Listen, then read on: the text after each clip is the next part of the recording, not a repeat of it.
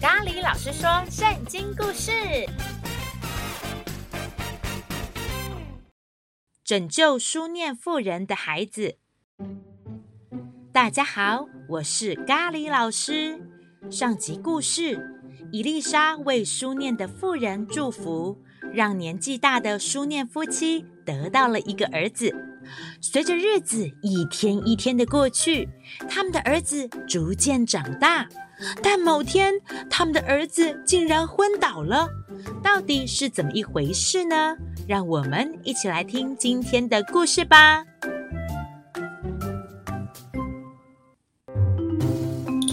爸爸，爸爸，我也要来帮忙。我要帮爸爸一起工作。哎呀，我的小宝贝呀，怎么那么棒啊？因为，因为我最喜欢爸爸还有妈妈。哈哈哈，我们也最喜欢小宝贝了，乖。嗯，爸爸，我好痛，嗯，好痛。啊，呃，痛啊，哪里痛啊？我的头，我的头，好痛，好痛，好好。啊，宝贝，宝贝，你醒醒啊，醒醒啊！啊，别吓爸爸呀！书念妇人的丈夫着急的抱起儿子，跑回家中。老婆，老婆，不得了了！我们的儿子，我们的儿子啊！怎么了？怎么了？啊，这孩子怎么会这样？书念的妇人把儿子放到为伊丽莎预备的小阁楼房间，并把门关上，然后对丈夫说。快！我要赶到神人那里，唯有他能够帮助我们的儿子啊！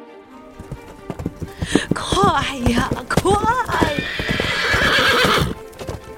于是，书念的妇人去到加密山上以利沙那里。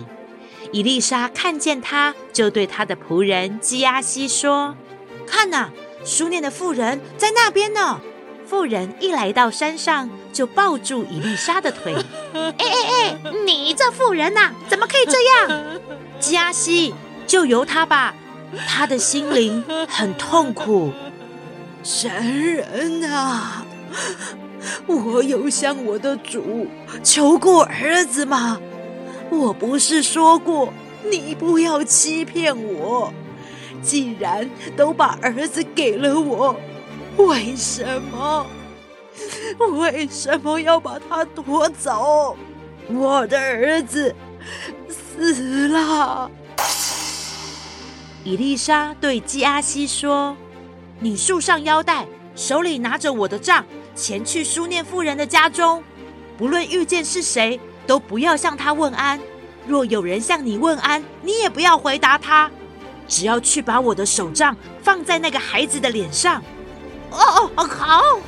基哈西到书念妇人的家，把手杖放在那孩子的脸上，可是那孩子没有任何的反应。于是当伊丽莎到达时，基阿西告诉他：“呃呃，那孩子啊，还没有醒来呀。”伊丽莎知道后，让自己和孩子单独相处在小阁楼里。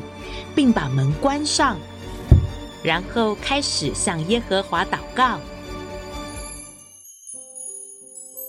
之后，伊丽莎又上到床上，趴在孩子的身上，使自己的口对着孩子的口，自己的眼对着孩子的眼，自己的手放在孩子的手上，孩子的身体就渐渐暖和了起来。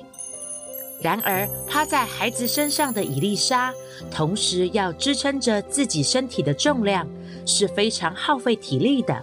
所以，伊丽莎就下床，在房间内来回走了一趟，再上到床上去，趴在孩子的身上。那孩子打了七个喷嚏，啊啾啊啾，嗯啊，Q Q Q，啊 Q，啊 Q，接着就张开了眼睛。吉哈西，哦，呃，我在呀，先知伊丽莎，去叫书念的妇人来到这里。哦，啊，好。书念的妇人进到小阁楼，伊丽莎对他说：“把你的儿子抱起来吧。”于是书念的妇人在伊丽莎的脚前下拜，之后她抱起了自己的儿子。儿子，我的宝贝，妈妈，我最喜欢爸爸，还有妈妈。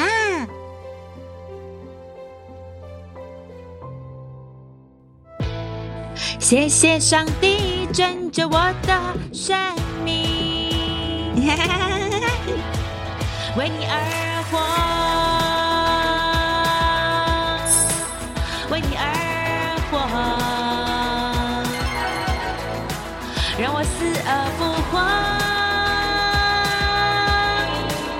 为你而活，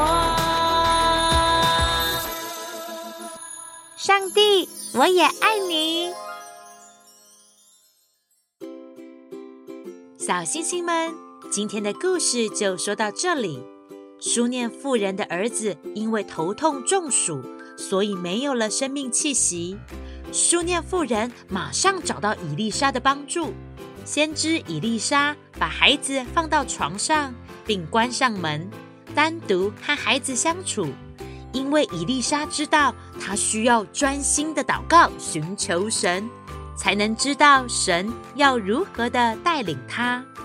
下集故事遇到饥荒了，人民的肚子好饿啊，哪里有食物可以吃呢？请继续收听下一集《饥荒的危机》。小星星们，这集故事想要问问大家：有时我们会和家人朋友一起祷告，然而自己专心祷告敬拜神也是很重要的哦。你有自己祷告的时间吗？在祷告中，你会专心祷告，还是偶尔会分心呢？可以和你的家人朋友们讨论分享哦。最后，别忘了每个星期四晚上六点，你一定要做的事就是听咖喱老师说故事。我是咖喱老师，我们下次见，拜拜。